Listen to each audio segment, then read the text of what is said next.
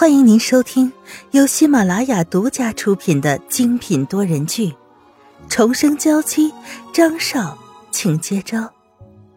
作者：苏苏苏，主播：清末思音和他的小伙伴们。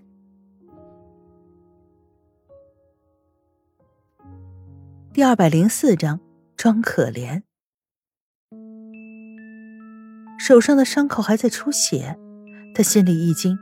要是张云浩现在就让自己出去的话，那可就玩完了。毕竟这个伤口是自己早上狠心拿刀割的。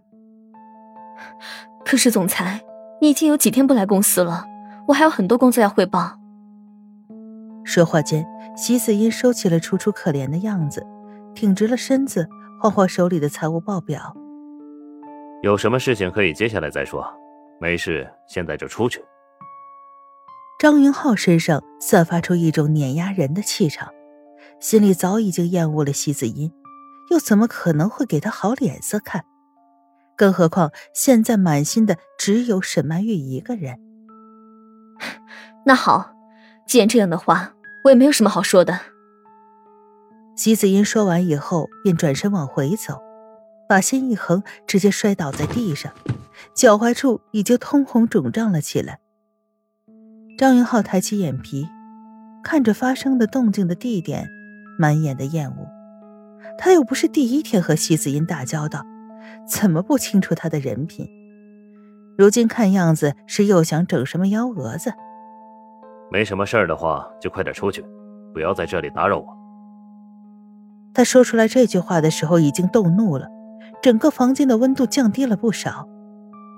席子音只觉得自己踢到了钢板，再也不敢说话，抿着嘴唇，楚楚可怜的快步走了出去。他知道，如果再停留的话，自己说不定就会被辞退，这已经触碰到了张云浩的底线了。张云浩觉得周围安静了不少，这才敛了气息，专心的办公。若是席子音再敢造次，他心想着绝对会把他辞退。这也算给沈曼玉一个交代吧。而躲在门外的席子音偷偷拍着胸口舒了口气，面色一片暗淡。看样子自己没有机会再靠近他了，只是满心的不服，不想就这样被挫败。一定，一定要在他身边。还记得曾经自己在张云浩身边时所受到的拥戴。以及他和自己在一起的时候那种温馨的感觉，让人怀念。而这时，刘助理走过来，看着楚楚可怜的席子音，倒是来了兴趣。这到底怎么回事？是不是靠近总裁没有成功？刘助理倒没有嘲讽，他和张云浩在一起这么长时间，自然是知道张云浩的脾气。席子音冷哼一声，梗着脖子准备离开。只是这时候，突然想起刘助理的身份，快速的回过头来，他阴沉的脸瞬间笑容满面，甚至眼中的泪水已经收了回去。刘助理呀，你是不是最近一直都在照顾总裁现在的生活起居？他轻抿着唇，一只手已经攀上了刘助理的胳膊，死死的不松手。刘助理当然知道现在到底是什么意思，他也不是善茬。不然也不会做到助理这个地步。平时总裁在公司里的饮食都是我来照顾，怎么了？他不由得反问，倒是来了兴趣，同样也伴着警惕。齐子音摇着他的胳膊，像是小猫在撒娇一样，心里再怎么不屑，也掩饰的特别好。我想问问，你能不能给我一点机会，让我靠近总裁，比如……吃饭的时候来个偶遇，或者是……他压低了声音，并没有说后来的话，倒是给刘助理使了个眼色。刘助理吓了一跳，要是被张云浩知道有人这样利用他的话，估计两个人都会被辞退，而且自己的下场也会很惨的。他一把推开了席子音的手：“哎，你可不要瞎说。”我对总裁忠心耿耿，更何况现在，虽然我照顾总裁，但是他对我也很好。张云浩虽然平日里脾气暴躁，可对待跟了他这么多年的人，那可都是用心的。席子音心里不屑的冷笑，倒是从口袋里拿出了一张金卡，放在了刘助理的手里。助理呀，我可是听说你们家现在遭遇了一些困难，你妹妹还要上大学，可是弟弟却生了一场大病，再加上父母都已经年老，所有的重担都放在了你的身上，不如你帮帮我。他说完了这话，便扬了扬唇。紧紧的盯着刘助理的脸色。刘助理是新进的助理，好不容易才爬到了这个位置，他可不能轻易的放弃。更何况，如果这些事儿让张云浩知道的话，那就完蛋了。可这是张金卡，如果办下来的话，至少要二十万，也就是说，这里面的现金不低于二十万。如果收下这笔钱，那就缓解了家里的负担。这可不行，我绝不能丢了现在的职位。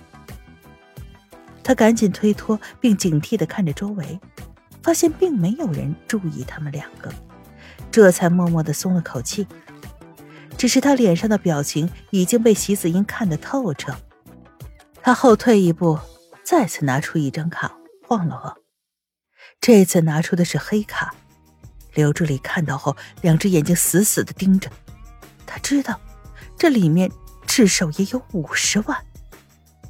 如果你愿意配合我的话，我先给你五十万，事成之后再给你五十万，到时候你就彻底翻身了。而且我承诺，如果我成了总裁夫人，绝对给你升职，不可能会辞退你。席子音挺直了胸脯，脸上有一些自信。